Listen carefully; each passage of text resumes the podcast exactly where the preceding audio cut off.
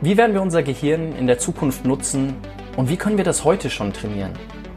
In dieser Episode diskutiere ich genau diese Frage über diesen ganz zentralen Skill mit der Neurowissenschaftlerin Maren Urner. Wir sprechen darüber, wie man in einer lauten, digitalen Welt konzentriert und fokussiert bleiben kann und wie man es schafft, die Oberhand über die eigene Aufmerksamkeit zurückzugewinnen.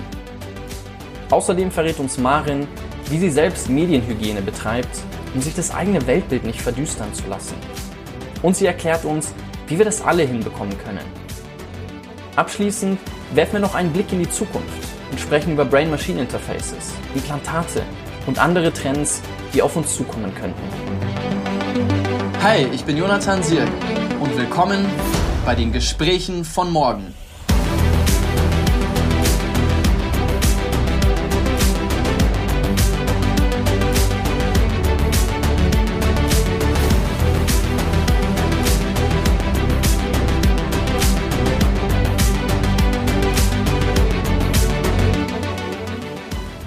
Herzlich willkommen bei den Gesprächen von morgen, Marin. Ich freue mich sehr auf den Austausch mit dir. Ja, ich mich auch, Jonathan. Hallo. Du bist Neurowissenschaftlerin und hast einen Bestseller geschrieben, der heißt Schluss mit dem täglichen Weltuntergang. Ist in der aktuellen Phase gar nicht so einfach, wenn man sich die News immer wieder anschaut.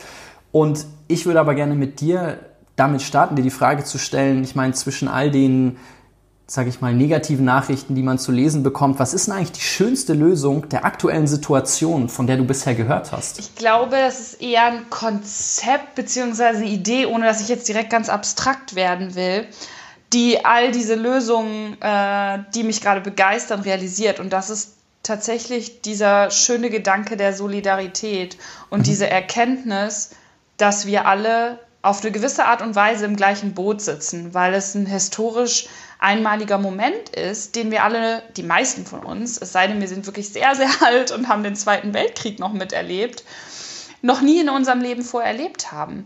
Also dieser Moment des, des auf der einen Seite Traumas und auf der anderen Seite aber globalen tatsächlich Verbundenheit, weil wir alle jeden Morgen aufwachen und diesen Gedanken haben, okay, was ist in den letzten Stunden passiert, was äh, haben wir Neues gelernt und so weiter und so fort. Und dadurch einfach, egal ob wir jetzt hier sitzen, in China sitzen, in Australien, in Russland oder sonst wo sitzen, dieses Thema uns alle verbindet. Was jetzt nicht heißt, dass es da keine unterschiedlichen Ausprägungen gibt und Menschen äh, vor große Herausforderungen und vor großem Leid auch stehen und das teilweise erleben müssen.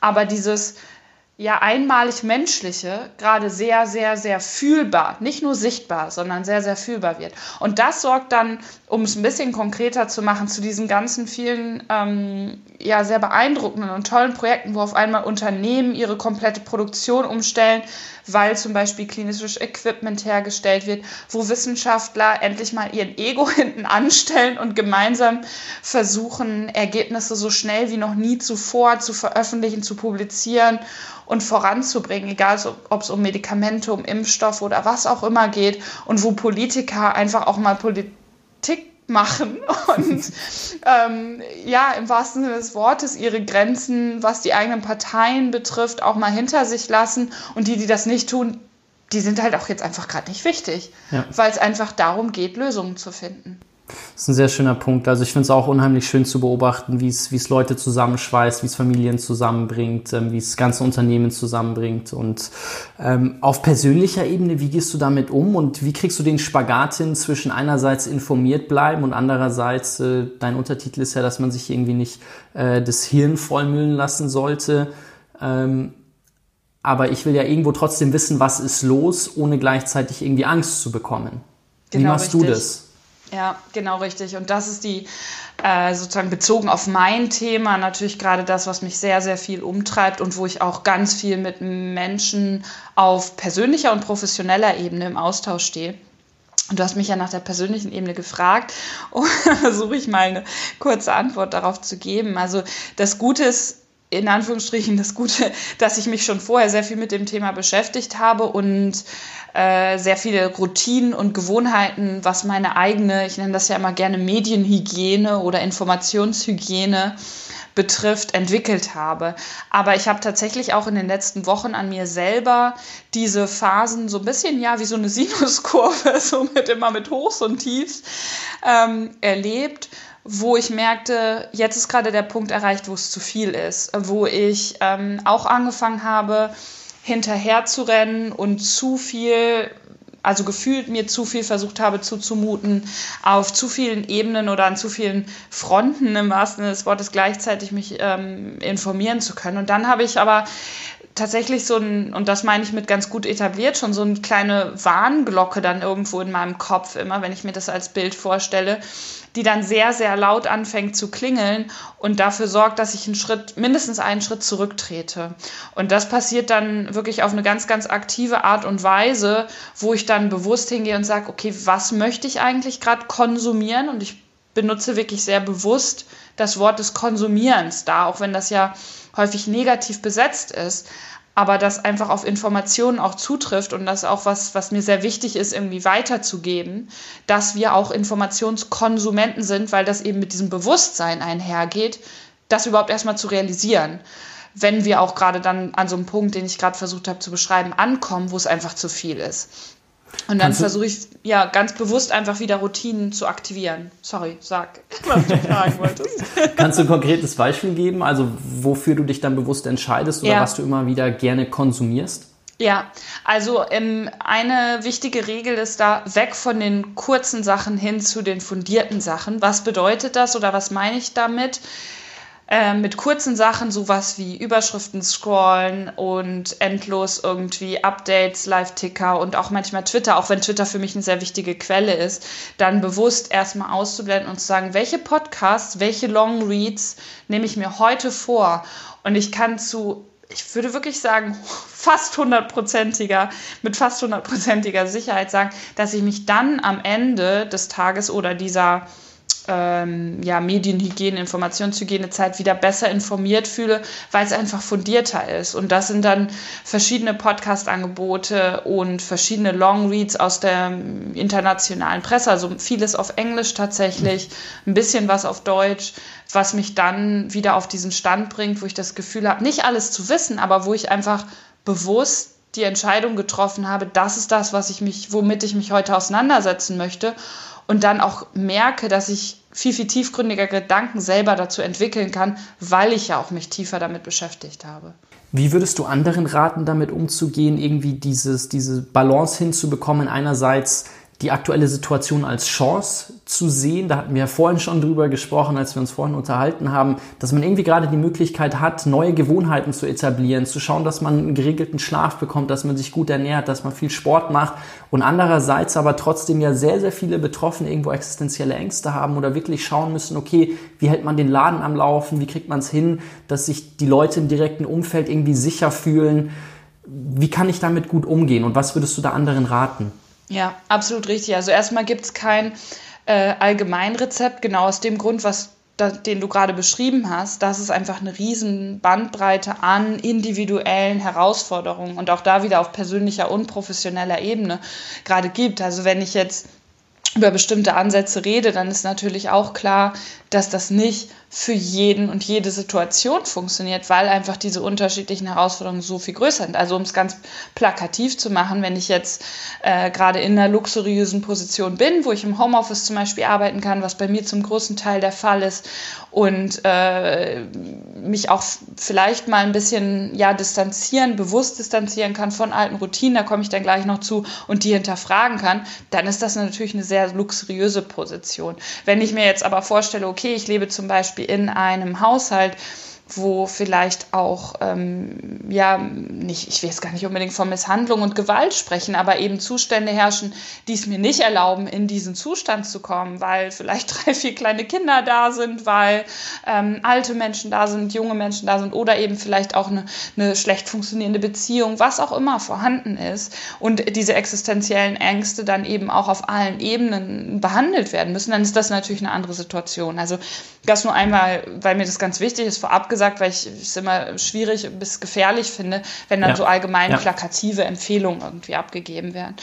Was aber auf jeden Fall eine Chance und, und jede Krise bietet, egal wie schlimm die Situation ist, eine Chance, weil sie ja alles wortwörtlich auf den Kopf stellen kann oder eben auch auf den Kopf stellen, ohne dass wir einen Einfluss darauf haben.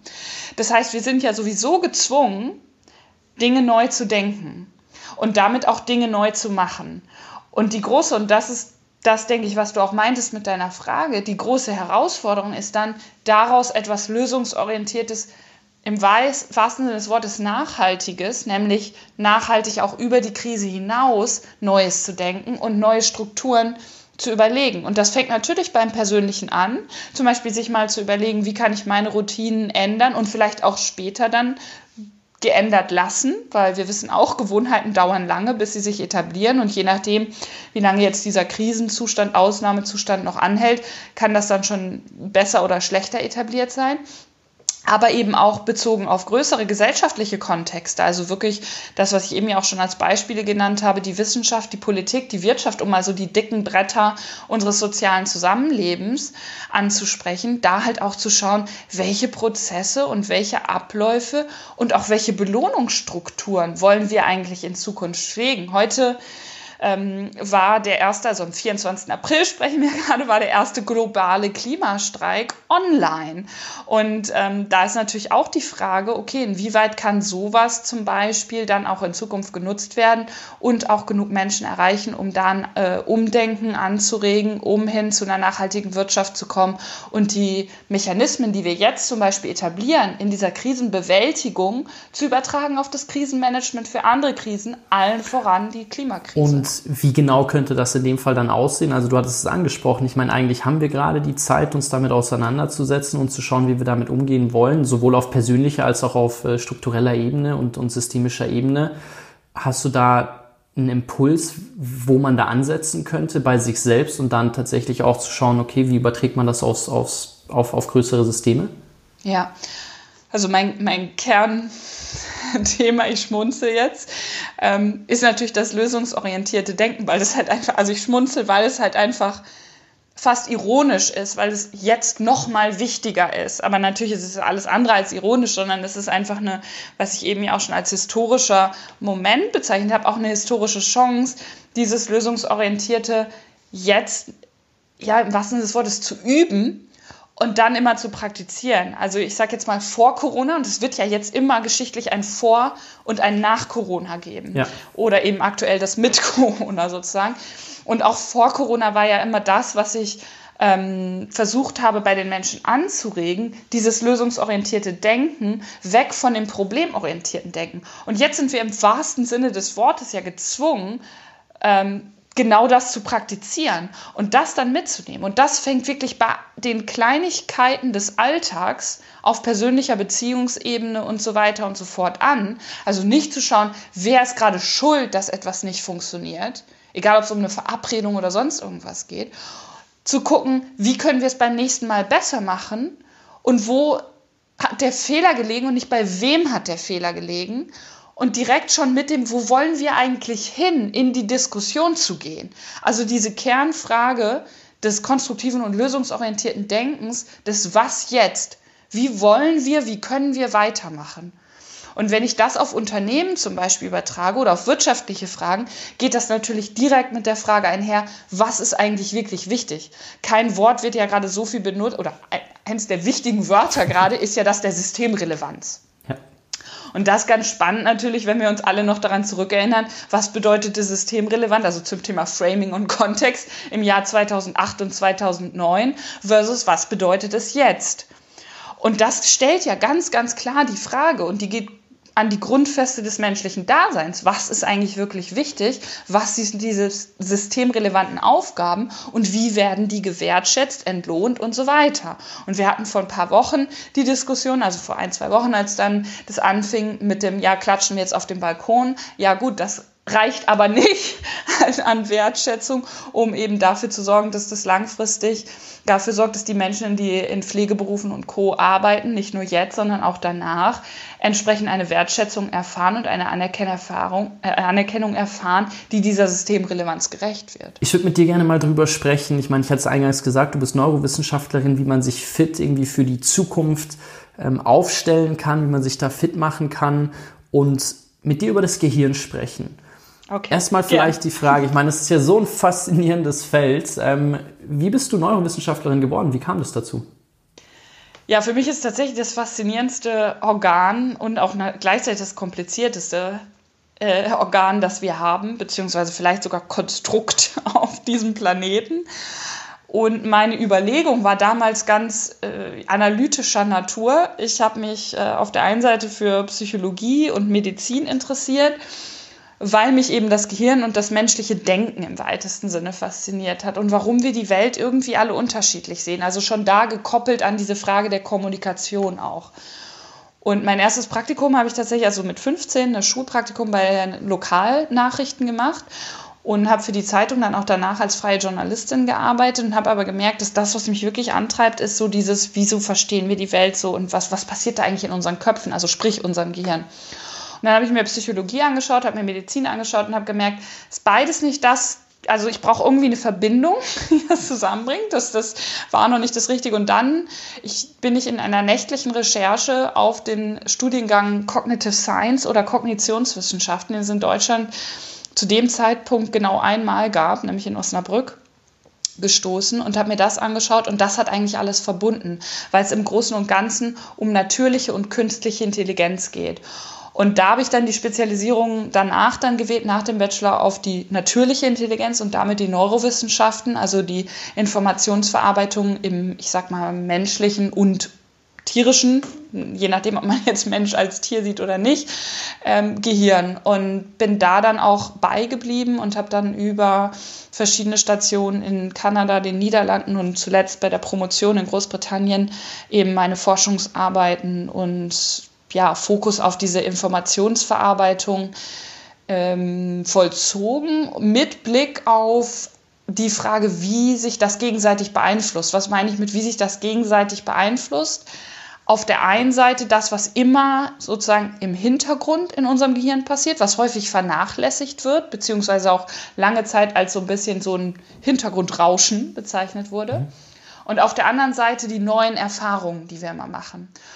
Und das war im Kern, also in zwei, drei Sätzen zusammengefasst, auch das, was meine Promotion und die Forschungstätigkeit dann in London in den vier Jahren, wo ich dort war, geprägt hat, nämlich diese Interaktion zwischen den beiden Sachen zu erforschen und auch zu belegen, dass sich das die ganze Zeit gegenseitig beeinflusst. Und kurz gesagt bedeutet das eben, alles, was wir im Leben tun, jede Information, die wir wahrnehmen, also jeden Link, den wir anklicken, jedes Wort, das wir hören und sprechen, verändert unser Gehirn das ist eigentlich so die, die auf der einen Seite sehr hoffnungsvolle, weil ja Riesenchance und Riesenpotenzial Botschaft, auf der anderen Seite aber auch hoffentlich den Menschen so eine gewisse Demut ist in, im, im Deutschen so ein schwieriges Wort, im Englischen Humility klingt so viel besser und, und schöner, aber halt so eine ja gewisse Demut vor dem, wie wir unsere Zeit verbringen und Respekt vielleicht auch äh, etablieren kann, weil eben alles, was wir tun, einen Einfluss auf uns hat. Und dann sind wir bei dem, wo deine Frage ja auch, ähm, denke ich, ein bisschen hinging, so dieses, ja, wie etablieren wir eigentlich Gewohnheiten und was machen wir da eigentlich mit unserem Gehirn und damit mit uns? Ja. Weil eben alles, was wir tun, uns prägt und verändert. Das ist ein schönes Zusammenspiel. Einerseits dieses Plastische vom Gehirn, dass es eben durch alles, was wir tun, sich verändert. Gleichzeitig, du sprichst ja auch immer wieder von dem Steinzeitgehirn und es ist ja trotzdem ein Organ, was sich, sage ich mal, eher in evolutionären Zeitdimensionen verändert ähm, und jetzt sich nicht super schnell anpasst und austauschen lässt. Wobei es ja mittlerweile auch viele Trends gibt, wo es um Human Upgrades und Brain-Machine Interface und solche Geschichten geht, wo ich auch noch mit dir drüber sprechen möchte.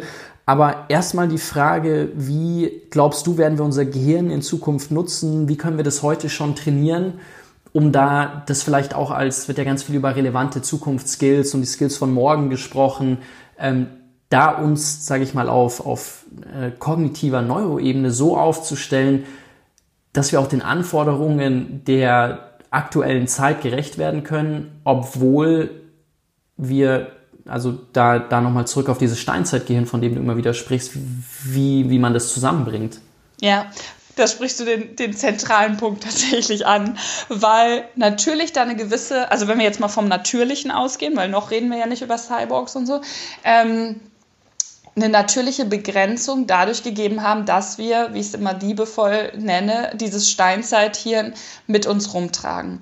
Und genau das, was du sagst, ist natürlich der begrenzende Faktor, was sowas wie Impulse, automatische Reaktionen und so weiter angeht. Um das mal auch wieder ein bisschen greifbarer zu machen, zum Beispiel unsere Vorliebe fürs Negative. Also auch wenn Menschen sagen, ja, nee, ähm, ich bin dafür nicht anfällig und ich klicke auch nicht über auf diese Clickbait-Nachrichten und so weiter und so fort.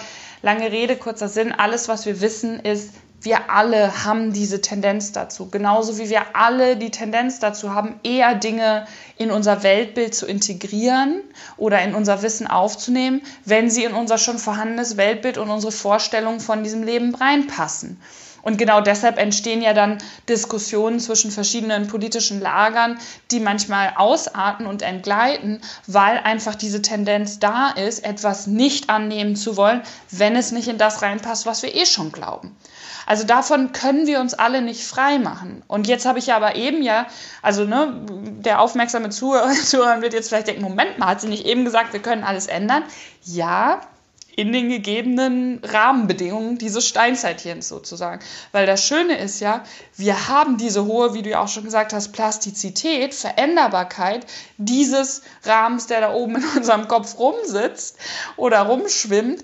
Und der sorgt eben dafür, beziehungsweise diese Flexibilität und auch die Fähigkeit, dass wir reflektieren können, sorgt dafür, dass wir uns dem nicht zu 100 Prozent hingeben müssen. Ich vergleiche das immer ganz gerne mit dem Thema Ernährung wenn da Menschen sagen, ja, okay, aber das ist halt, ne, wenn das irgendwie die natürliche ja, Tendenz ist, dass wir bestimmte Dinge tun, sollten wir das dann nicht auch machen, so ungefähr. Ja, aber das heißt doch nicht, dass wir äh, uns allen diesen, ich sag mal, Instinkten im weitesten Sinne, beziehungsweise schnellen Reaktionen hingeben, weil das würde auch bedeuten, dass wir nur noch Muffins und Fettiges, also Süßes und Fettiges essen würden, weil das ist das, was evolutionstechnisch in uns einprogrammiert ist. Weil damals gab es halt tatsächlich gibt es jetzt in vielen Regionen dieser Welt auch noch, aber hier in Deutschland weitestgehend nicht, eben äh, Hungerszeiten, Hungersnöte, wo es natürlich sehr, sehr wichtig war, dann in den fetten Zeiten möglichst viel äh, Kalorien anzusammeln, um dann eben auch den Winter oder was auch immer die nächste Hungersnot zu überstehen.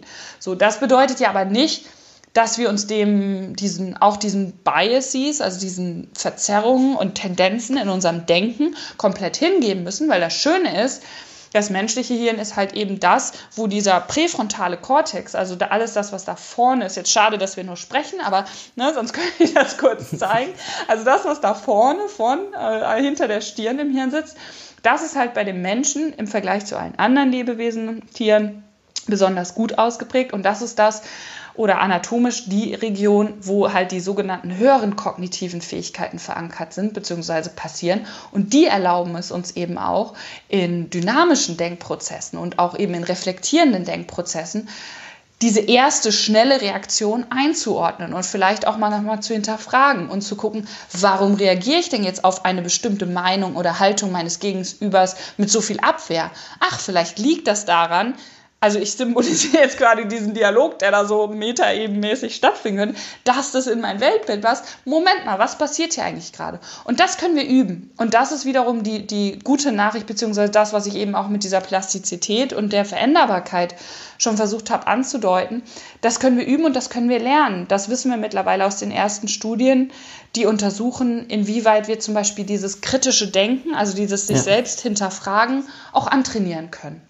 Es gibt ja auch viele Studien, die zeigen tatsächlich, also wenn man irgendwie die Durchblutung im präfrontalen Kortex sich anschaut, dass man das ähm, durch kleine Veränderungen im Alltag tatsächlich schon, schon anpassen kann. Ich will jetzt aber eine philosophische Frage stellen, weil in der antiken Philosophie war die Grundvoraussetzung dafür, dass man gelungenes Leben führen kann und dass man glückliches Leben ähm, führen kann und auch die Urteilsfähigkeit stark ausgeprägt ist, tatsächlich, dass dieser Teil die man dann vielleicht auch als Vernunft bezeichnen möchte oder als der höchst entwickelte ähm, Part ähm, des, des, des menschlichen Seins, dass der besonders stark ist und dass man eben mehr vernunftgetrieben, nicht so stark irgendwie durch, durch Triebe gesteuert ist. Jetzt hast du gesagt, es gibt Studien, die zeigen, das kann man trainieren. Wie genau lässt sich das denn machen? Also wie kriege ich es hin? Vor allen Dingen, wenn das die These ist, dass ein glückliches Leben irgendwo zu einem gewissen Ausmaß meinetwegen davon abhängt, dass ich diesen Teil gut trainiert bekommen habe, um eben nicht die ganze Zeit auf Impulse zu reagieren, sondern irgendwo selbstbestimmt äh, mein, mein Leben führen und gestalten zu können. Wie kann ich das schaffen? Ja, Zusammenspiel, also auf der Meta, ich fange mal bei der großen Ebene an, äh, das, das Zusammenspiel aus Umwelt und Individuum. Also sprich, ich brauche natürlich bestimmte Strukturen und da sind wir eigentlich direkt beim Thema, was jetzt vielleicht erstmal dröge klingen mag, Bildung.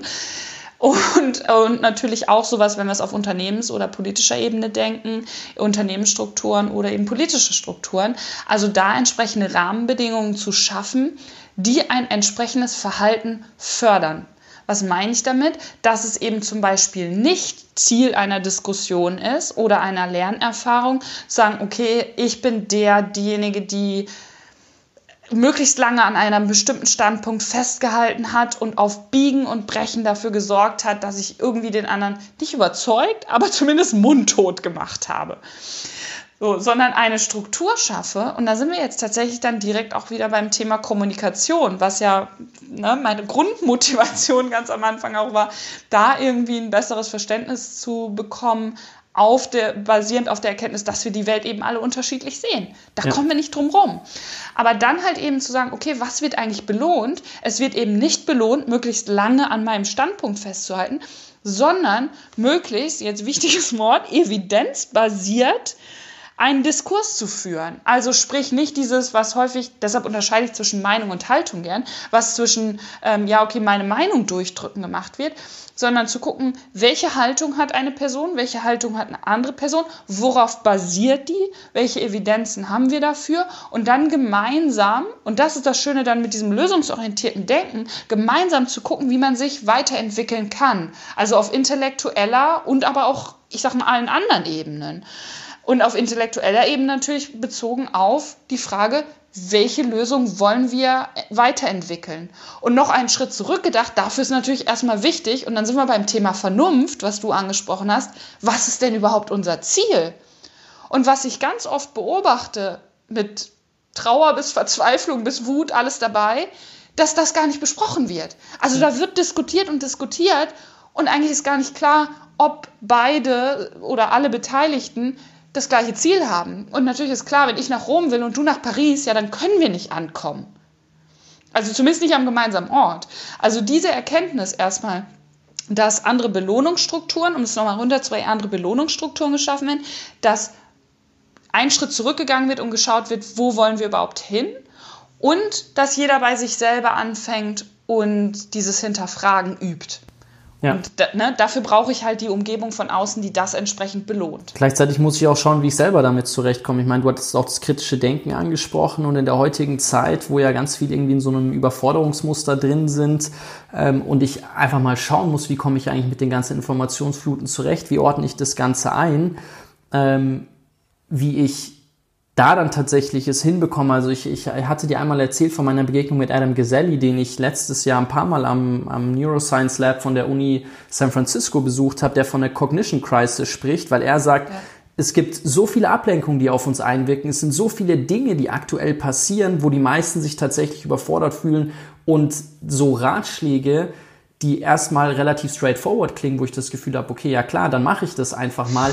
Ich aber schauen muss, wie kriege ich das auf Subjektebene tatsächlich hin, dann auch ja. konsequent umzusetzen, weil ich, ich hatte in einem Interview das von dir gelesen, so weil du ja auch sagst, so die Ablenkung irgendwo auch zu einem Killer von Kreativität, von Fokus, ja. von kritischem Denken werden. Ja, ja, absolut. Und da sprichst du, also allein darüber könnten wir jetzt noch ähm, mindestens eine Stunde sprechen, aber ich versuche es auf ein paar Kernelemente runterzubrechen, weil du sprichst mir sozusagen aus dem Hirn, wie ich sagen würde, äh, nicht aus der Seele oder vom Herzen, sondern aus dem Hirn direkt.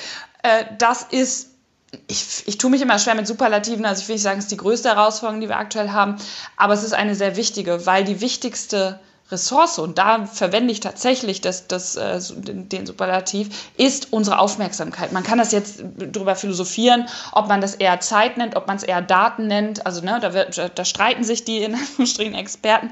Aber letztendlich geht es darum, womit verbringen wir unsere Zeit, womit, worauf richten wir unsere Aufmerksamkeit. So, und jetzt gibt es viele Unternehmen und Strukturen, die darauf ausgerichtet sind, in der komplett digitalisierten Welt, die viele Chancen mit sich bringt, aber eben auch viele Gefahren, die also komplett darauf ausgerichtet sind, unsere Aufmerksamkeit zu bekommen. Das heißt, wir sind hoffnungslos, da sind wir wieder beim Steinzeithieren, mit der Basis, die wir da haben in unserem Kopf, überfordert, weil das, das Gemeine sozusagen ist, dass es nicht nur darauf optimiert, Fettes und Süßiges zu wollen, weil könnten ja schwerere Zeiten kommen, sondern auch die ganze Zeit abgelenkt zu werden. Warum? Das macht genau wie mit dem Fetten und Süßen überlebenstechnisch in der Steinzeit erstmal viel Sinn. Weil wenn ich das verpasste, ne, Mammut, Säbelzahntiger oder wie auch immer, das ist ja auch eine Art von Ablenkung damals gewesen. Wenn ich die einmal verpasst habe, dann habe ich die das letzte Mal verpasst. Das heißt, in einer Welt, wo es die ganze Zeit jetzt übertragen auf unsere Bildschirme und äh, Tools und, und mobile und weiß nicht was Geräte und immer Erreichbarkeit übertragen, steht da die ganze Zeit immer dieser digitale Säbelzahntiger und sagt, hey, hier, Aufmerksamkeit, ich will sie haben. Ja. Wir sind nicht darauf optimiert, uns drei Stunden hinzusetzen und Text zu lesen. Das findet unser Gehirn super anstrengend. Die Frage ist jetzt also auch da wieder, welche Umgebung schaffen wir uns oder werden eben auch bereitgestellt, wieder bezogen auf Bildungskontext, Unternehmenskontext und natürlich auch jeder für sich selber, damit das möglichst einfach ist. Also damit halt nicht die ganze Zeit die Schokolade vor meiner Nase herbaumelt, sondern eben die Karotte. Und sich das zu überlegen und bewusst zu machen und ehrlich zu sich sein, das genau wie du sagst, das ist anstrengend, das kann auch schmerzhaft sein. Und ähm, da helfen natürlich so die, die gängigen Dinge, wie, wie sonst auch, wenn es um Gewohnheiten etablieren geht sich äh, stückweise voranzuarbeiten. Also eben nicht zu sagen, wenn ich noch nie gelaufen bin, morgen laufe ich den Marathon. Also morgen führe ich das ja. perfekte, unabgelenkte Leben. Ne? Also wirklich so die Klassiker. Aber trotzdem sich dann eben auch eine Belohnungsstruktur zu verschaffen, wo ich diese Zwischenziele, wie zum Beispiel, okay, ich bin zwei Kilometer am Stück gelaufen, belohne und dann ist es auch gut. Und das eigentlich übertragen auf das, was ich ganz am Anfang gesagt habe, wo du mich gefragt hast, wie gehe ich persönlich aktuell mit den Momenten um, wenn es mich überfordert, ist genau das damit gemeint. Das selber zu erkennen und dann anzuerkennen und diesen Schritt zurück zur Seite oder zumindest nicht nach vorn gehen zu wollen und das dann auch zu praktizieren. Und das hat ganz, ganz viel dann mit der Infrastruktur zu tun. Also stelle ich zum Beispiel ähm, dann auch als Unternehmer für meine Arbeitgeber eine entsprechende ablenkungsmaximierte Struktur bereit oder stelle ich halt eine Struktur bereit, wo eben auch diese Ruheräume ähm, geschaffen werden und diese ablenkungsfreien Zeiten geschaffen werden. Also ich sage mal, für ein Großraumbüro spricht nichts einfach nichts. Also brauchen wir auch an, an, der Stelle tatsächlich lange, also gar nicht lange diskutieren, sondern äh, das ist ein, äh, ausnahmsweise mal eine einfach zu beantwortende Frage. Und das Witzige ist ja, ja, dass die, die das eingeführt haben, tatsächlich die ersten sind, die Tests dann, also es wurde ja, kommt, kommt ja aus Amerika, die dann Tests wiederum eingeführt haben mit ihren Programmierern, die in Großraumbüros gearbeitet haben, dann immer wieder abgelenkt wurden und getrackt haben, wie, wie produktiv sind die eigentlich. Ja die daraufhin gemerkt haben, okay, unsere äh, Mitarbeiter generieren so einen schlechten Output durch dieses Großraumbüro-Konzept und das sind die ersten, die es wieder geändert haben und wir haben es hier übernommen. Also zu diesem ja. Thema, wie ich ablenkungsfrei arbeiten kann. Ich meine, wenn man sich jede Person anschaut, die wirklich einen unheimlich beeindruckenden Output generiert und so produktiv ist, wo man sich die Frage stellt, wie kann eine Person so viel schaffen, ja. sind es immer Leute, die dieses Single-Tasking sensationell gut hinbekommen und ablenkungsfrei arbeiten. Richtig, genau richtig. Weil wir alle, und jetzt äh, anderer Schocker vielleicht, kein Multitasking betreiben können, wenn es um Aufgaben aus der gleichen kognitiven Domäne geht. Was bedeutet mhm. das? Ich kann nicht gleichzeitig einen Text hören und einen anderen Text lesen. Klassische Fail, wenn Leute was präsentieren und irgendwie eine Folie anwerfen und was anderes sagen. Was macht unser Hirn dann? Wir können nicht beides gleichzeitig, sondern wir springen die ganze Zeit. Also statt Multitasking machen wir Task-Switching. Ja. Und das ist anstrengend im Sinne von, da gehen ganz viele Ressourcen. Wenn unsere kognitiven Ressourcen zu jedem Zeitpunkt 100 Prozent betragen, geht halt x Prozent dafür drauf, zwischen diesen Aufgaben hin und her zu springen. So ein bisschen wie wenn wir von Raum zu Raum laufen müssen. Deswegen und, fühlt man sich vermutlich auch an so Tagen, wo man die ganze Zeit so sprunghaft Dinge genau gemacht richtig. hat, obwohl man das Gefühl hatte, so hey, ich habe genau zehn Stunden richtig. hier Dinge gemacht fühlt man sich total platt und es kann Tage geben, da arbeitet man noch länger, aber man hat irgendwie diese, diese Fokusblöcke, von denen du gesprochen hast. Man hat viel, viel mehr auf die Kette gebracht und fühlt sich Richtig. auch noch viel besser.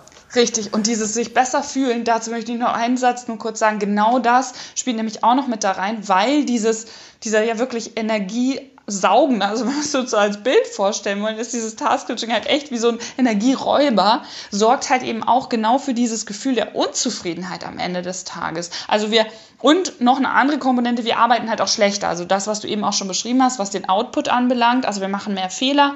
Es gibt äh, Studien, die zeigen, dass zum Beispiel unser IQ, wenn wir halt mehr Task-Switching machen müssen, um äh, zweistellige Prozentpunkte sinkt.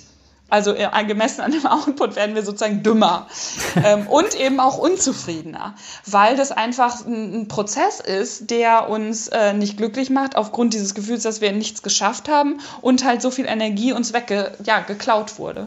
Das Traurige ist aber irgendwo, dass man es ja ein bisschen verlernt. Also der Cal Newport beschreibt das ja in seinem Buch, ja. äh, wo es um Deep Work geht, wo er Richtig. zwischen Shallow Work und Deep Work unterscheidet und sagt, wir sind alle so stark in unserem Shallow Work gefangen, dass selbst wenn wir mal die Möglichkeit haben, wonach wir uns irgendwo alle sehen, in Deep Work zu machen, wo wir sagen, jetzt haben wir Raum und Zeit dafür, dann sind wir irgendwie zum eigenen Gegner geworden und kriegen es gar nicht mehr hin. Wir schaffen es nicht mehr. Richtig. Richtig. Und dann sind wir genau wieder bei dem Punkt der Gewohnheiten und der Umgebung schaffen, die das erleichtern. Also das, das wichtige Thema des Nudging. Bei uns ist ja hier in, in, in unseren Gesprächen ein zentraler Diskurs die Frage nach den Zukunftsskills. Und so, ich würde eigentlich die These aufstellen und ich glaube, in dem Fall würdest du mir glücklicherweise sogar zustimmen, dass, ich meine, da werden so viele Themen genannt, wo es ganz viel dann um, um Technologien geht und darum, dass man irgendwelche tollen Dinge programmieren sollte, was natürlich alles super relevant ist. Aber ich finde, die Basis für all das ist eigentlich eine Kombination aus Selbstkenntnis, Selbstreflexion und der Konzentrationsfähigkeit, weil ich glaube, ich muss mich selbst gut kennen und verstehen, was mir wichtig ist, was ich will, wohin es gehen soll für mich persönlich oder auch für all die Dinge, die ich vorhabe und dann muss ich mich aber konzentrieren können, um tatsächlich den jeweiligen Skill aufzubauen. Genau. Würdest richtig. du dem zustimmen? Also okay. könnt, könnt, würde ich, äh, würd ich tatsächlich so unterschreiben oder unterschreibe ich so. Und genau das das, was ich ähm, auch versucht habe, eben an, ein oder an, an der einen oder anderen Stelle schon mal anzusprechen mit dieser Reflexionsfähigkeit. Genau das.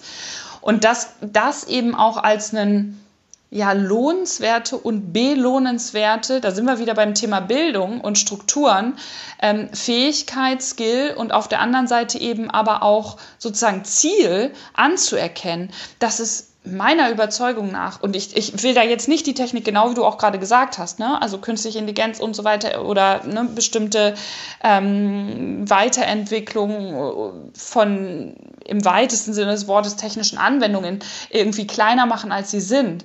Aber die Basis, die dafür da sein muss, damit wir all das vernünftig nutzen können. Und vernünftig jetzt, was bedeutet Vernunft, hatten wir vorhin auch schon, eben auf ein gewisses Ziel orientiert, ohne dass wir jetzt den moralischen, ne, was ist dieses Ziel, an der Stelle führen müssen, sondern einfach auf ein bestimmtes Ziel gerichtet, dass das dafür die Notwendigkeit ist. Also ohne das geht es nicht. Oder wir schaffen uns selber ab und lagern das halt komplett aus. Aber dann würde ich tatsächlich die philosophische Frage stellen, wofür? Ja, auf jeden Fall.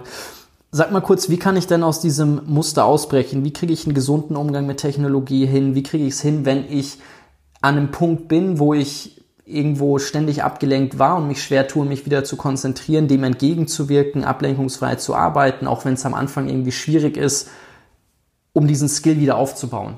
Ja. Weil die Frage kriege ich ganz oft gestellt, vor allen Dingen von Tito. Lehrern, von Eltern, von ja. Mitarbeitern, die junge Leute reinholen. Ich meine, meine Generation, das ist so ein bisschen, heißt es häufig so, wir sind die Generation, die verlernt hat, sich zu konzentrieren. So, das ist mit, ja. mit die häufigste Frage. Ja, Dito. Und ich erlebe es ja selber. Ich bin ja auch als Professorin tätig an, äh, und habe da so die Studierenden im Alter von ja, also die, die Generation Instagram quasi, ne? also die 18 bis, weiß ich nicht, 24, 25-Jährigen so.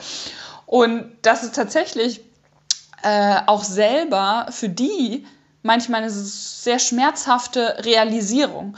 Und das ist eigentlich schon die, der erste Teil meiner Antwort auf deine Frage. Also was muss der Raucher machen, die Raucherin, um sich das Rauchen abzugewöhnen, zu erkennen, ich möchte das mit, ich möchte aufhören. Also sprich, ich muss erstmal reflektieren und in diese, was wir ja eben auch gerade schon hatten, in diese Reflexionsphase reinkommen. nicht unbedingt, da ist ein Problem, aber da ist etwas, was ich ändern möchte. Und das ist zum Beispiel was, was ich dann auch mit den Studierenden oder auch in äh, Vorträgen und, und Workshops und so weiter erstmal erarbeite, dass wir gemeinsam schauen, was ist denn eigentlich mein Medienkonsum, mein Informationskonsum? Also das, was ich dann als dieses Medienhygiene, Informationshygiene beschreibe, betreibe, kann ich ja erst machen, wenn ich überhaupt verstanden habe, dass es so etwas gibt. Um das mal ganz platt zu sagen. Das heißt, da zu erkennen, okay, ist es vielleicht ein problematisches Verhalten, was ich da an den Tag lege, weil ich mich unwohl fühle, wenn ich ohne Smartphone das Haus verlasse? Ist es vielleicht problematisch, dass ich mein Smartphone neben die Dusche lege, und das sind jetzt alles wahre, anonymisierte Erfahrungen von Menschen, die das erzählt haben, ja.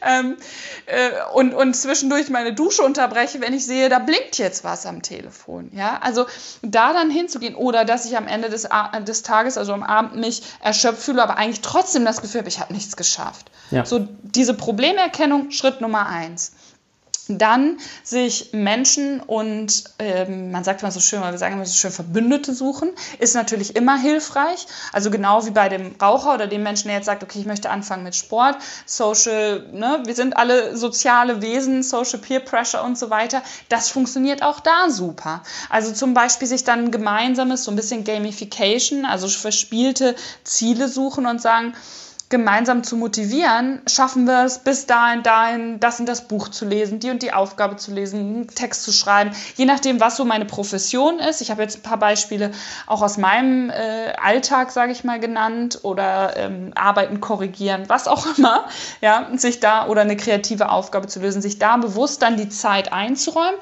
diese Zeitfenster, und da sind wir wieder bei dem, was du sagtest mit dem Single Task, freizuhalten. Also sprich, das E-Mail-Programm ist geschlossen, das Telefon liegt im besten Fall in einem anderen Raum. Ähm, weil selbst die schiere Anwesenheit, auch wenn es auf stumm geschaltet ist, die schiere Anwesenheit eines Smartphones sorgt dafür, wenn wir zurückkommen die, zu diesen 100% kognitive Aufnahmefähigkeit, die wir jeden Moment haben, dass x Prozent darauf abgerichtet werden, also auch wieder geklaut werden.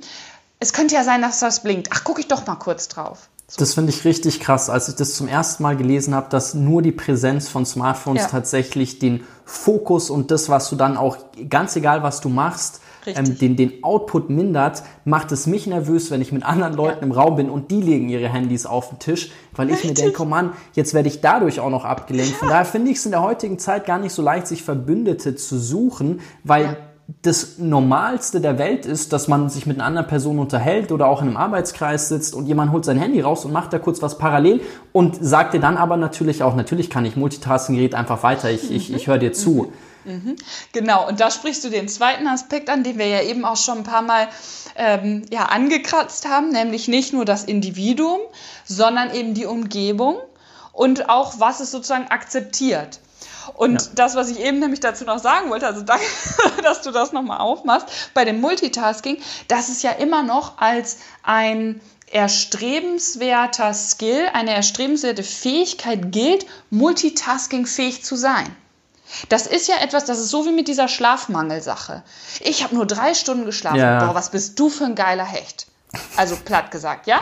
Und schaffst trotzdem noch deine 20 Stunden durchzuarbeiten. Super, ja? Es gibt da so einen witzigen Artikel in der Huffington Post drüber, der heißt ähm, wer hat den kürzesten von der Ari Ariana Huffington, genau, wo richtig. sich Leute damit profilieren, genau. wer den kürzesten Schlaf hat. Genau, richtig, ja. Die hat sich ja sehr intensiv bis zum eigenen Breakdown ja. mit diesem Thema Schlafmangel beschäftigt und dann auch ein sehr gutes Buch darüber geschrieben und ist mittlerweile wirklich so als ja, Botschafterin für Leute schlaft unterwegs. Und alles, was wir aus der Forschung wissen, und es kommt sozusagen wirklich im Tagesrhythmus da neue Studien dazu, die die, die Wichtigkeit von ausreichend Schlaf, weil es eben kein passiver Zustand ist, keine verschwendete Zeit ist, kommen dazu, die uns zeigen, wie viel da passiert. Also zum Thema Gehirn nochmal, dass es eben nicht ein Ausschalten oder wir machen so einen Ruhemodus ist, sondern ein ganz wichtiger Prozess für alle möglichen oder ganz viele wichtige Prozesse für alle möglichen kognitiven Fähigkeiten von Gedächtnis bis hin, wie Dinge verarbeiten und so weiter dort passieren. Und wir, wenn wir das kürzen, einfach unsere Lernerfahrungen auch kürzen und damit ja. unsere Produktivität und alles, was damit zusammenhängt. Also um das zurückzubringen zu diesem, ne, was ist sozusagen sozial, du hast ja eine ganz klassische soziale Situation angesprochen, was ist sozial und professionell anerkannt. Und da können wir halt nur das schöne Leading by Example machen. Also mhm. wirklich, indem du dann sagst, äh, du oder sie, ich möchte jetzt hier ne, ein zielorientiertes, was auch immer, und nicht natürlich dann arrogant oder irgendwie haben oder was auch immer daherzukommen, aber zu sagen, hey, ähm, das führt jetzt gerade nicht dazu, dass wir hier uns äh, komplett auf die Sache konzentrieren können. Lass uns das doch einfach mal ausprobieren. Und das ist ja das Schöne, diese Effekte sind ganz schnell spürbar. Das ist dann an der Stelle keine Sache, die man, auch wenn es schwierig wird oder lange dauert, das richtig komplett einzuüben, aber der Effekt ist schon bei n gleich 1 da. Also alle werden merken, huch, das geht ja auf einmal wirklich besser weil eben genau diese Effekte von der, der Aufmerksamkeit, die dann auf wirklich nur noch eine Sache gerichtet sind, so schnell äh, realisiert werden. Das ist das Schöne daran, dass, die, dass der Output tatsächlich, dass du relativ schnell merkst, hey, ich krieg viel mehr gebacken, ich genau. fühle mich besser, weil ich werde immer gefragt, wie verkaufe ich das denn anderen Leuten, wie erzähle ich das denen, das kriege ich in meinem Team nie durch und dann sage ich, ich habe noch nie jemand getroffen, vor allem keine Führungskraft, die sich nicht freut, wenn die Mitarbeiter sich irgendwie gut bei dem fühlen, was sie tun und mehr schaffen als vorher. Genau und wenn richtig. du aufzeigen kannst, okay, du ergreifst jetzt hier eine andere Maßnahme und schaffst dadurch auch noch mehr, dann will ich die Person sein, die sagt, nee, aber das verbiete ich dir jetzt trotzdem. Genau richtig, genau das ist der Punkt. Und deshalb dieses Reflektieren, also weil du ja eben auch nach den, den Schritten gefragt hast, ne, diese Einsicht, da ist etwas, was wir verändern wollen, dann bei sich selber anfangen und dann natürlich auch zu gucken, wie kann ich das in meinen verschiedenen Welten und verschiedenen Rollen, wo ich unterwegs bin, auch da wieder persönlicher und professioneller Natur zeigen, ist genau das Dankbare an dem Thema. Wie du sagst, es ist super schnell spürbar und es sind ja nur positive Effekte. Also es ist halt einfach, es sind keine Kosten damit verbunden. Das ist eine wirklich wie ne, die klassische Win-Win-Situation. Ja. Äh, die einzigen Kosten, die damit verbunden sind, ist sozusagen der mentale Aufwand, dieses Umdenken zu praktizieren. Das ist das Einzige, was, was eingezahlt werden muss, um das mal so zu nennen. Und das Schöne ist ja, ich meine, wenn du es hinbekommst, dich wieder besser zu konzentrieren, so du hast über die Aufmerksamkeit gesprochen und ich meine, du, du lebst dadurch auch einfach wieder viel bewusster, du Richtig. kriegst wieder mehr Dinge mit, du bist viel präsenter und das spürt ja jeder und das ist ja eine, eine, ganz tolle, besondere Qualität, ähm, die mich jetzt auch zum, zum nächsten Thema bringt, worüber ich mit dir sprechen möchte, was ja auch immer wieder in, in deinen Vorträgen und Büchern vorkommt, ist die Neugierde. Das ist ja auch so eine ganz besondere, schöne Sache. Es gibt ja dieses schöne Zitat von Einstein, der gesagt hat, dass er keine besondere Begabung hat, sondern einfach nur leidenschaftlich neugierig ist. Ja. Und ja mich würde interessieren, wie kriegen wir es in der heutigen Zeit, wo so viele Dinge, Menschen und, und Ads und was auch immer um unsere Aufmerksamkeit buhlen, trotzdem irgendwo eine gewisse Neugierde zu fördern und, und eine Neugierde auch zu lernen. Ja, also das Schöne ist, lernen müssen wir die eigentlich nicht, weil da gibt es auch äh, ganz tolle ähm, longitudinale Studien, also ähm, nicht äh, Querschnittstudien, sondern wirklich über den Zeitverlauf von Menschen vom jungen Kindesalter bis dann zum Erwachsenenalter gemessen, dass diese Neugier abnimmt. Mhm. Also, und auch die Kreativität, auch was, was du ja eben schon angesprochen hast. Und dann müssen wir uns natürlich fragen, okay, ist das ein biologischer Prozess oder ist das ein Prozess und oder beides, ne? äh, der eben eingeleitet wird durch bestimmte Umweltreize, weil junge Menschen, Kinder darin verkümmern, neugierig zu sein, weil ihnen etwas anderes als belohnungswertes Verhalten nahegelegt wird. Also das ist erstmal in der menschlichen Natur, wenn wir sowas äh, beschreiben wollen, tief verankert, neugierig zu sein.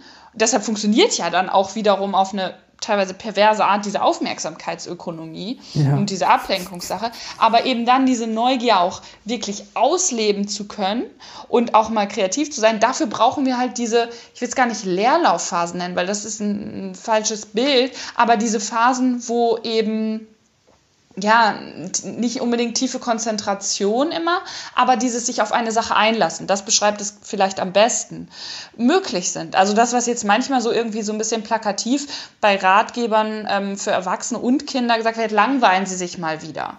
Und ja. ich, ich, ich finde das schwierig, die Formulierung, weil es halt einfach so negativ ähm, konnotiert ist und, und Langeweile einfach nicht dazu führen wird, also aus medienpsychologischer und sprachwissenschaftlicher Sicht oder sprachpsychologischer Sicht nicht dazu führen wird, dass Menschen sich darauf einlassen und eher denken, hm, ja, lass die mal machen, so ungefähr. Sondern es geht eher darum, gönnen Sie sich das mal. Also diese Muße vielleicht, da gibt es in der deutschen Sprache tatsächlich dieses schöne Wort der Muße, sich zu gönnen, weil wann haben wir, und das wird wahrscheinlich jeder kennen, wann haben wir die guten Ideen? Mhm. Nicht, wenn wir da von einer Sache zur anderen gesprungen sind und am Ende des Tages nur noch denken, oh je, ich kann und will und gar nichts mehr, ja, der, das, der Kopf ist zu, wie wir dann so gern sagen, sondern in den Momenten, wo wir eigentlich in so einem Zustand waren, wo wir nichts Spezielles gemacht haben. Wie oft erzählen Menschen unter der Dusche oder sonst wo ja. hatten sie den genialen Einfall auf der Toilette, ja?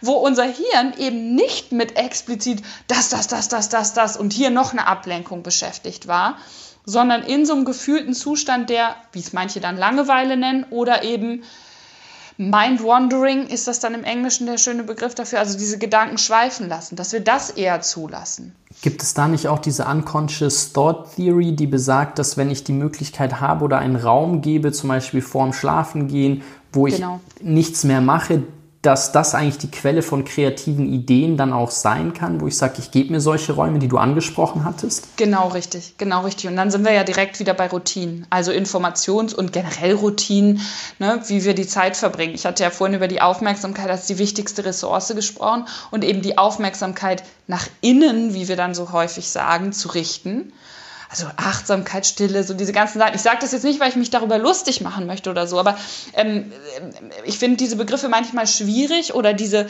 Hype, diese Hypes, die darum gemacht werden, weil da häufig da spricht jetzt dann die, die Wissenschaft, weil da häufig auch viel verkürzt wird, aber dann denke ich mir mal, ja, ist besser, als wenn gar nichts passiert. So.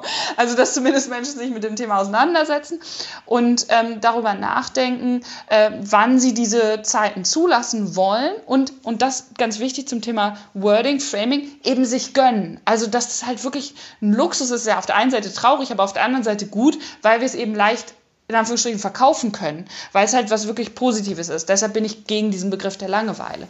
Und da dann zum Beispiel, wie du auch gerade gesagt hast, bewusst vorm Einschlafen. Also was wissen wir mittlerweile aus den ganzen Schlafstudien, ist der Killer schlechthin. Auf dem Bildschirm starren, am besten dann noch mit vielen Blaulicht. Ähm, äh, Signalen, die dann unserem Hirn sagen, ja, wach, wach, wach, aber nicht schlaf, schlaf, schlaf. Du hast ja neben der, neben der Neugierde sprichst du auch immer wieder von der Naivität und der Notwendigkeit, naive Fragen zu stellen. Und was mich interessieren würde, wäre, wem du gerne mal welche naive Frage stellen würdest. Das ist immer so wie die, also äh, da, guck mal, so bringt man mich zum Schweigen. Ähm, Wir können auch später nochmal darauf zurückkommen, dann Nein, kann das warte, parallel warte, warte, arbeiten. Ich habe hab was. Ähm, und zwar, warum ich mich mit sowas schwer tue, so, so Fragen wie du, mit, mit wer ist dein Vorbild oder wen würdest du gerne oder dieses ne, Treffen. Ähm, es gibt natürlich Menschen, die mich ähm, inspirieren, aber ich tue mich immer schwer damit, dieses... Ähm, ja, so da, der oder das ist die eine Person. Aber wen ich tatsächlich nicht aber, sondern und, den ich gerne tatsächlich getroffen hätte. Und er ist leider 2017 verstorben, ist Hans Rosling, der das zum, zum Ende seines Lebens dann noch seine letzte Kraft, ähm, trotz Krebserkrankung und so gemeinsam mit seiner Familie darauf verwendet hat, dieses wunderbare Buch Factfulness zu schreiben. Mhm. Und versucht hat, all das, was er sehr erfolgreich versucht hat. Ähm, alles das, was er erlebt hat über, wie können wir Menschen Wissen vermitteln und auch so diese kognitiven Verzerrungen und Biases, die ich eben schon mal angesprochen habe, wirklich versucht hat, so in, er hat es dann runtergebrochen auf zehn Lektionen oder äh, Verzerrungen, Hauptverzerrungen äh, anhand mit Anekdoten oder anhand von Anekdoten und aber auch viel wissenschaftlichen Studien dann einordnet. Und das kann ich jedem äh, nur empfehlen, dieses sehr lehrreiche, aber gleichzeitig auch unterhaltsame und in sein Leben Einblick gebende Buch zu lesen. Und ich, den hätte ich tatsächlich sehr gern getroffen und dann gefragt, woher er seine Kraft nimmt, weil er wirklich, glaube ich, auch sehr, sehr oft nicht Wände einrennen musste, aber zumindest gegen Wände gerannt ist und dann vielleicht irgendwie ein anderes Schlupfloch gefunden hat ähm, wie er sich da einfach diesen Grund, er sagte mal oder sagte immer, er wäre kein Optimist, sondern ein Possibilist. Das hat mich sehr geprägt. Also er will nicht darüber reden, ähm, oder er ist, er ist nicht der, der immer das Gute sieht, sondern er versucht das zu sehen, was möglich ist. Und das ist ja auch meine Kernüberzeugung, wenn ich sage, wir müssen immer fragen, was jetzt, wie kann es weitergehen, weil ja. was ist denn die Alternative? Dass die Alternative ist aufgeben. Und dann können wir es halt auch lassen. Also dann macht nichts mehr einen Sinn. Das entspricht ja auch ganz stark deinem konstruktiven Ansatz, weswegen du ja dann, das ist ja eine ganz spannende Klammer bei dir, dass du ein Praktikum gemacht hast im Journalismusbereich, dann bist du in den ja. kognitiven Bereich äh, gegangen, in den Neurobereich Und jetzt wieder zurück zum Journalismus, zum konstruktiven Journalismus, äh, wo du ja auch Perspectives Dailies, äh, Perspective, Perspective Daily, richtig? Ja, ja, ist richtig. gegründet hast. Genau. Und vielleicht kannst du ganz kurz was dazu sagen, was für dich vielleicht auch der größte Erfolg wäre, den du damit erzielen könntest, den du dir damit wünschen würdest? Ja, also die Motivation ist genau das, was du eigentlich gerade schon gesagt hast, war dann eben das, was ich gelernt hatte oder verstanden hatte, gemeinsam mit meinem Mitgründer zu übertragen auf den Journalismus und gemeinsam mit einem äh, sehr schnell wachsenden Team dann, ich, mittlerweile kann ich sagen damals, also so Ende 2015, Anfang 2016, äh, haben wir das dann voll fokussiert gemacht und haben eben ein Crowdfunding durchgeführt und äh, haben dieses Unternehmen gegründet und an den Start gebracht. Und das ist auch weiterhin ähm, das, ja, oder gilt oder ist das erste konstruktive Online-Magazin, werbefreie Online-Magazin, was sich eben komplett diesem konstruktiven Ansatz verschrieben hat, weil eben alle Themen, mit diesem Fokus des Was jetzt und des lösungsorientierten Denken behandelt werden und diesem einordnenden Gedanken, also eben weg von so Einzelnachrichten bezogen auf das, was wir eben über Aufmerksamkeit gesprochen haben, ne? weg von dieser Effekthascherei hin zu einem tieferen Verständnis, gepaart mit dieser Überzeugung, dass es immer wichtig ist, diese zusätzliche W-Frage des Wie kann es weitergehen, was jetzt mitzustellen, weil nur das eigentlich eine realistische Darstellung oder realistischere Darstellung und Abbildung der Welt äh, schaffen kann im Vergleich zu den nur klassischen W-Fragen, was äh, im Journalismus, also dieses Wer, wo, was, wann und so, nämlich dazu führt, dass eine zu hohe Präsentation von negativen Einzelereignissen stattfindet, die wiederum bei den Empfängern, also uns allen, den Medienrezipienten, Konsumenten, dazu führt, dass wir ein zu negatives Weltbild haben und damit auch dann nicht in dieses lösungsorientierte Denken kommen, weil uns das einfach lähmt und hemmt. Jetzt hast du schon mehrfach von dem Weltbild gesprochen. Ich meine, wie kann denn der konstruktive Journalismus dazu beitragen, das Weltbild zu verändern, beziehungsweise wie kriegen wir es generell hin, unser Weltbild zu verändern, auch mit Blick auf eine zukunftsfähige Gesellschaft oder auch mit, mit einer Haltung, wo ich sage, ich will eine Zukunft aktiv, zuversichtlich auch, auch mitgestalten. Ja, genau durch diesen Ansatz. Das ist nicht jetzt meine persönliche Überzeugung, sondern das basiert, also auch, aber die basiert eben in dem Fall auf ganz, ganz vielen Studien aus den unterschiedlichen Bereichen, die ich so in den letzten Jahren mit durchlaufen habe und versuche da auch selber nach und nach diese Puzzleteile zusammenzuknüpfen. Und die eben zeigen, dass auf der einen Seite dieses zu negative Weltbild dazu führt, dass wir oder dass die Chance erhöht wird, dass wir eben nicht aktiv werden, sondern eher zynisch und passiv und in so einem Zustand der sogenannten erlernten Hilflosigkeit, also Learned Helplessness, der immer erstmals untersucht schon äh, in den 60er und 70er Jahren von dem amerikanischen Psychologen Martin Seligmann, der mhm. eben ganz klar gezeigt hat, so dass wir lernen können, hilflos zu sein und genau das passiert übertragen auf die mediale Wahrnehmung eben auch, wenn wir immer nur gesagt kriegen, das läuft schlecht, das läuft schlecht läuft, da ist Problem und noch ein Problem und noch ein Problem. Also das, was ich ganz am Anfang einmal mit dieser Sündenbocksuche beschrieben habe, das führt eben gerade nicht zu dem lösungsorientierten und du hast es angesprochen, zukunftsorientierten Denken, sondern eben zu so einem im besten Fall auf der Stelle treten oder halt äh, Kopf in den Sand stecken, im schlimmsten Fall, und nichts ändern. Und genau das Gegenteil kann eben erreicht werden. Und auch da gibt es schon mittlerweile, kann ich sagen, zahlreiche Untersuchungen. Also es ist ein Feld, was sich ganz, ganz stark entwickelt aktuell in der Forschung, die zeigen, dass diese lösungsorientierte Berichterstattung und lösungsorientiertes Denken generell Menschen eben auf der einen Seite ein realistischeres Weltbild mitgibt, weil mhm. eben ein vollständigeres Weltbild geliefert wird weil eben diese Lösungsansätze und diese Lösungen da sind. Also wir dann wegkommen von diesem verzerrten zu negativen und das wiederum ähm, dazu führen kann, dass sich Menschen motivierter fühlen, noch weiter mit Themen auseinanderzusetzen, also selber zum Beispiel danach noch zu recherchieren. Also so Thema Neugier, ja, die Neugier stimuliert wird weiter und aufrechterhalten wird, dass die Bereitschaft steigt, mit anderen Menschen über diese Themen zu reden Weil im sozialen, im direkten Austausch, das sehen wir auch anhand von ähm, Posts in sozialen Medien mit Freunden und Bekannten, will ja niemand der sein, der die schlechten Nachrichten überbringt, sondern da geht es eher darum, sich selber und das als was Positives, also das, was man weitergibt, als was Positives darzustellen.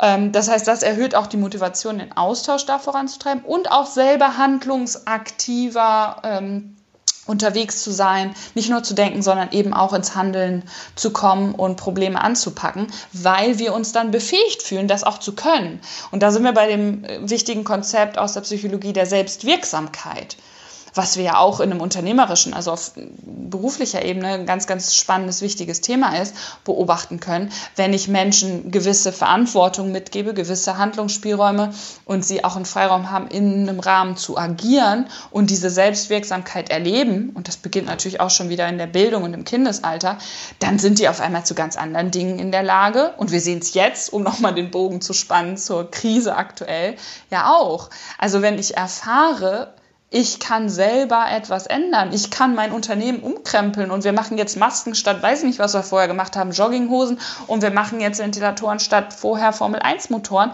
So, dann ist das ein Stück weit Selbst- bzw. Organisationswirksamkeit, die jedem Einzelnen zeigen kann, wow, ich kann wirklich was verändern. Du hattest ganz zu Beginn von Medienhygiene gesprochen, jetzt haben wir viel über Aufmerksamkeit gesprochen, über das Weltbild und irgendwo zieht es uns dann trotzdem immer wieder an, sage ich mal, negative Schlagzeilen zu lesen. Wie kann ich es denn schaffen, vielleicht noch abschließende Frage dazu, ähm, die eigene Aufmerksamkeit nicht ständig durch negative oder von negativen Nachrichten lenken zu lassen?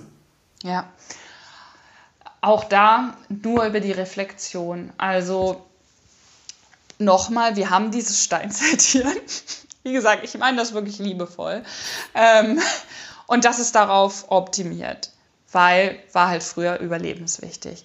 Jetzt kann ich mir ja aber überlegen, möchte ich jetzt hauptsächlich die Medien konsumieren, die genau das befördern, also die Muffins und Steaks reinziehen, oder setze ich mich auch eher den ich sag mal, medialen Salaten und Hintergrundstücken und lösungsorientierten. Also auch da wirklich ganz bewusst Medien. Ich weiß, es klingt anstrengend, aber so schwierig ist es dann auch nicht, ähm, Medienhygiene zu entwickeln und vor allen Dingen auch dieses Gefühl, des Genusses und der Genügsamkeit ein Stück weit damit zu verbinden. Also was meine ich damit? Auf der einen Seite, das als ein Luxus zu erkennen. Also wir, wir leben in einer Welt, wo es noch nie so einfach war, an Informationen ranzukommen. Dafür auch ein Stück weit Dankbarkeit. Und jetzt nochmal, das nicht in so einem esoterischen Sinne äh, gemeint, sondern wirklich in einem selbstreflektierenden Sinne, dankbar dafür zu sein, jetzt sich diese Zeit nehmen zu können, zu dürfen, vielleicht mal zehn Minuten an einen Text dran zu setzen oder ein Buch zu lesen oder einen Podcast zu hören, eine längere Sendung zu sehen, eine Dokumentation, was auch immer, wo ich wirklich danach das Gefühl habe, wow, ich habe die Welt oder einen gewissen Zusammenhang ein Stück weit besser verstanden. Und das ist dann genau dieser ja, Kick und das ist auch wieder das Schöne, da haben wir dann den Belohnungsmechanismus ja. im Gehirn für, der uns das dann auch sehr klar verdeutlicht. Genau wie wenn wir Sport gemacht haben, auch wenn wir erstmal denken, ach, jetzt nochmal aufstehen, puh. Ne? Also das ist der gleiche Mechanismus. Okay. Lass uns abschließend nochmal wagen, einen kleinen Blick in die Zukunft zu werfen. Wir hatten zwischendrin mal ganz kurz über Brain-Machine-Interfaces und äh, Human-Upgrade-Möglichkeiten, solche Geschichten gesprochen.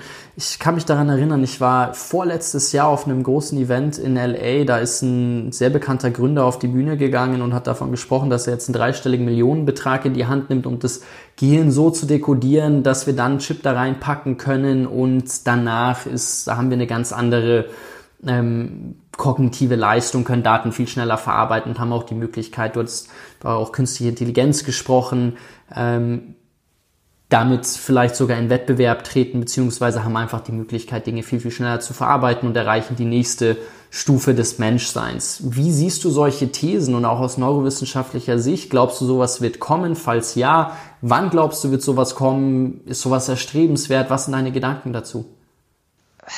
Du hast an meinem Seufzen schwieriges Thema. Also alles, was wir angesprochen haben, natürlich schwierig, komplizierte oder komplexe, sagen wir mal so, komplexe Themen. Aber ähm, hier, gerade bei diesem Thema, habe ich immer das Gefühl, dass ein sehr großes Lagerdenken vorherrscht. ähm, weil einfach es so dieses Camp gibt, was du gerade beschrieben hast. Dann, also was so KI, AI, größte Chance der Menschheit ever, so ungefähr. Ähm, und auf der anderen Seite die Doomsday-Szenarien, also mhm. größte Gefahr ever und auch von vielen renommierten Forschungsinstituten, so wenn es um Risk Management und so weiter geht, AI wirklich ganz, ganz oben steht. Also auch so in der Effective Altruism, also der effektiven Altruismusbewegung und so weiter. Also ne, da das wirklich ähm, kein zu vernachlässigendes Thema, sondern da gibt es so die, die bekannten Persönlichkeiten, die halt dann das eine Camp vertreten und die das andere Camp vertreten und so weiter und so fort. Ähm, als ein Mensch, der sich seit mm, ja, mehr als einer Dekade damit beschäftigt, wie unser Gehirn funktioniert und mit jedem Tag, mit dem ich mich damit beschäftige, äh, demütiger werde vor dem, was ich nicht weiß, sage ich mittlerweile oder gehöre ich auf jeden Fall zu dem Camp, was sagt, es wird nicht den Zeitpunkt X geben, um es jetzt kurz ganz äh, philosophisch allgemein mhm. auszudrücken, wo wir komplett verstehen oder nachbauen können, was, also diese große Frage des menschlichen Bewusstseins, die Consciousness-Frage oder Qualia, wie es dann häufig in der Philosophie des Geistes, also was ja. bedeutet es, sich zu fühlen, wie ich mich gerade fühle, dass wir nicht in der Lage dazu sind, das künstlich herzustellen. Ich weiß, dass es Menschen gibt, Neurowissenschaftler und auch Wissenschaftler aus vielen anderen Disziplinen, die das anders sehen und das ist ein total spannender Diskurs. Ähm, das ist meine Position, nachdem ich vier Jahre auch in einem Awareness- und Consciousness Lab gearbeitet und geforscht habe, wo auch unterschiedliche Positionen waren. Also war jetzt nicht so, dass man da irgendwie so ne, Fragebogen ausfüllen, ja, auf welcher Seite stehst du, dann kannst du hier arbeiten, so ungefähr, sondern da haben wir viel und oft darüber gesprochen. Und das ist eine Position, die sich bei mir dann ja eigentlich im Zuge dieser Zeit entwickelt hat, weil ich einfach immer mehr gemerkt habe, wie wenig wir verstehen, wie wenig wir über dieses so komplexe Organe in unserem Kopf da wissen, dass ich mittlerweile, und das ist auch das, was ich versuche, ähm, gerade auch im Austausch mit Studierenden, weil die ja auch ganz, ganz motiviert dann häufig sind, über die Chancen und Risiken von AI zu sprechen. Das sind immer ganz spannende Diskussionen. Was ich da versuche weiterzugeben, ist, dass wir das nicht eben in diesem Lager denken. Und das führt den Gedanken dann zu einem, zu einem Schluss äh, denken sollten. Also das eine versus das andere, sondern wie kann die menschliche Intelligenz davon profitieren, wenn wir diese künstlichen Intelligenzen weiterentwickeln. Weil letztendlich sind wir diejenigen, die das entwickeln. Es gibt nicht, und ich glaube, wie gesagt, oder ich denke, dass es niemals das geben wird, dieses Szenario, dass die künstliche Intelligenz die Menschen irgendwie, weiß nicht, foltern oder was auch immer wird, ähm, sondern wie können wir das nutzen, um menschliche Entscheidungsfindung, weil letztendlich ist das, das, worum es geht. Wir treffen jeden Tag tausende von Entscheidungen, die zu verbessern. Was mhm. meine ich damit? Zum Beispiel im medizinisch-diagnostischen Bereich ist es mittlerweile der Fall, dass radiologisch trainierte Algorithmen besser darin sind, als ausgebildete Radiologen bestimmte pathologische ähm, Befunde zu diagnostizieren sage ich, ja, ist doch super. Das heißt doch nicht, dass die Ärzte arbeitslos werden und die Ärztinnen und die Radiologen, sondern im Gegenteil. Das heißt, dass wir eine bessere Entscheidungsfindung haben und wir gegenseitig davon, nicht gegenseitig, sondern die Menschheit, also die AI profitiert von gar nichts, weil die hat ja kein, keine Absicht in dem Sinne ähm, sondern wir davon profitieren können, diese Techniken zu nutzen. Und das übertragen auf die verschiedenen Lebensbereiche, wo wir einfach wissen, dass das menschliche Steinzeitchen schlecht ist, zum Beispiel sehr schnell irgendwelche Rechnungen durchzuführen, und die künstliche Intelligenz aber gut ist, wenn wir sie entsprechend trainieren und programmieren. Ich glaube, das Wesentliche ist, dass wir, ja, dass es uns bei der Entscheidungsfindung hilft, aber dass wir nicht, nicht zu viele, ja, zu viele genau. Entscheidungen genau. dadurch delegieren. Richtig. Weil dann kommen wir an einen Punkt, da hatte ich mit einer anderen Neurowissenschaftlerin drüber gesprochen, die meinte, dass die aktuelle Entwicklung sehr stark dahin geht, dass wir so viele Dinge delegieren, dass wenn wir da nicht aufpassen, in zwei bis drei Jahrzehnten so viele mentale Krankheiten sehen, das hat gerade niemand auf dem Schirm, weil einfach so viele Bereiche im Gehirn, so dieser klassische If you don't use it, you lose it Ansatz, ja. einfach verloren gehen. Und ja. das, glaube ich, ist problematisch, wenn wir da sagen, okay, jetzt geben wir einfach alles ab, um es bequemer zu machen. Ja, und vor allen Dingen, wer will das auch? Also die klassische Frage ist dann immer so im medizinischen Bereich, wenn ich dann äh, dieses Szenario vorstelle, okay, und dann wird eine Aufnahme gemacht, also wenn wir bei dem Radiologenbeispiel bleiben, und in der Diagnose wird dann ein besonders äh, treffsicheres, also Chance von falsch positiven und falsch negativen minimiert durch den Einsatz von der künstlichen Intelligenz. Und von wem möchtest du, also wenn ich dann mit einer Ja. Person direkt oder Studierenden, von wem möchtest du denn jetzt die Diagnose übermittelt bekommen? So, und genau dafür, und wer soll die Entscheidung treffen, wenn es um, um es mal ganz hart runterzubrechen, wenn es um Leben oder Tod geht? So, und dann würde niemand oder die wenigsten sagen, ja, okay, das möchte ich einer künstlichen Intelligenz überlassen oder ich möchte, dass mir die künstliche Intelligenz meine Diagnose mitteilt. Und genau das ist das, was uns ja auch ausmacht als Menschen, ohne jetzt hier, äh, wie gesagt, irgendwie so ja, feelgood-mäßig zu klingen, sondern das, das ist ja genau der Punkt, warum wir es nutzen können und eben nicht sagen, ja, okay, das ist jetzt die bessere Denkweise oder was auch immer, sondern einfach da die Qualitäten, die unser Hirn nicht besonders gut kann, auszulagern und produktiv zu nutzen. Hast du die Nexus-Trilogie von Rames Nam gelesen? Tatsächlich nicht, nein. Das ist, ein, das ist mein Lieblingsroman, wenn es um so die Zukunft von diesen Fragestellungen geht. Ja. Ich, ich finde es faszinierend, was da auf uns zukommen wird oder woran zumindest geforscht und gearbeitet wird und wo da auch, ich meine, es ist ja immer spannend zu sehen, wo wird viel Geld reingesteckt, weil Ja. das sind ja auch die Themen, die dann sehr ernst genommen werden, werden und in den Bereich wird sehr, sehr viel Geld reingepumpt.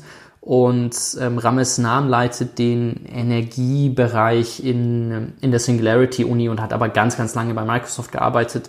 Und er skizziert da ein Szenario von Brain-to-Brain-Communication, wie man da Leute nochmal ganz anders kennenlernen kann, wo du ganz viele positive Effekte davon skizziert bekommst und gleichzeitig, und das ist das Spannende daran, deswegen macht es auch sehr viel Spaß, das zu lesen, skizziert er die ganzen ethischen Fragen, die Ja. damit zusammenhängen werden und die Ja. ganzen Probleme, wo man dann vielleicht auch tatsächlich irgendwann mal Gehirne hacken könnte oder solche ähm, Themen, die er da aufbringt. Also finde ich sehr, sehr faszinierend, würde mich interessieren oder hä- hätte mich in dem Fall interessiert, ob du, da habe ich auch mit ihm drüber gesprochen, ob, ob so eine Welt denkbar und oder wie, wie realistisch sowas tatsächlich Ja. ist, zu sagen, okay, man, man wird an einen Punkt kommen, wo Brain-to-Brain-Communication möglich ist.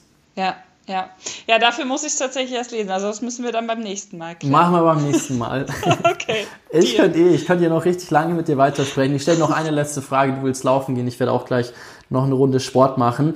Nehmen wir mal an, wir beide könnten mit einer Zeitmaschine ein halbes Jahr in die Zukunft reisen und wir blicken dann zusammen zurück auf das letzte halbe Jahr, alles was passiert ist und du könntest dir wünschen, was in dem halben Jahr passiert ist. Wenn du da jetzt auf dieses halbe Jahr zurückblickst, worüber würdest du dich am meisten freuen? Welche Entwicklung würdest du als besonders positiv sehen? Ja, jetzt wird es kurz ein bisschen ähm, naiv, aber du weißt ja, ähm, ich finde Naivität super und idealistisch und so, ähm, dass die Menschheit erkannt hat, dass sie alle zu einer Gruppe gehören. Eins meiner Lieblingsphänomene in der Psychologie, die sogenannte In-Group-Out-Group-Dynamik. Also wir alle sind Menschen und erkannt haben, dass das unsere eigentliche wahre Natur ist wenn wir zusammenarbeiten, kooperieren, altruistisch sind, dass das nichts mit Gutmenschen und Hippietum zu tun hat, sondern dass das das ist, wo wir A, die besseren Lösungen finden, im Sinne von ein nachhaltiges Leben auf diesem Planeten sicherstellen können. Und B, und das ist das Tolle an diesem Steinzeittieren, sich das auch noch richtig gut anfühlt. Also, dass das das Ding ist, also der heilige Gral, wie auch immer, der uns echt glücklich macht.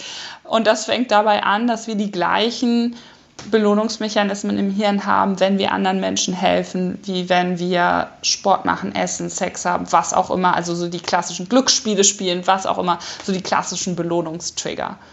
Und gemeinsam lachen und uns austauschen. Das ist alles das Gleiche. Wir müssen das nur eingestehen und uns eingestehen auf der individuellen und gesellschaftlichen und damit auch globalen Ebene.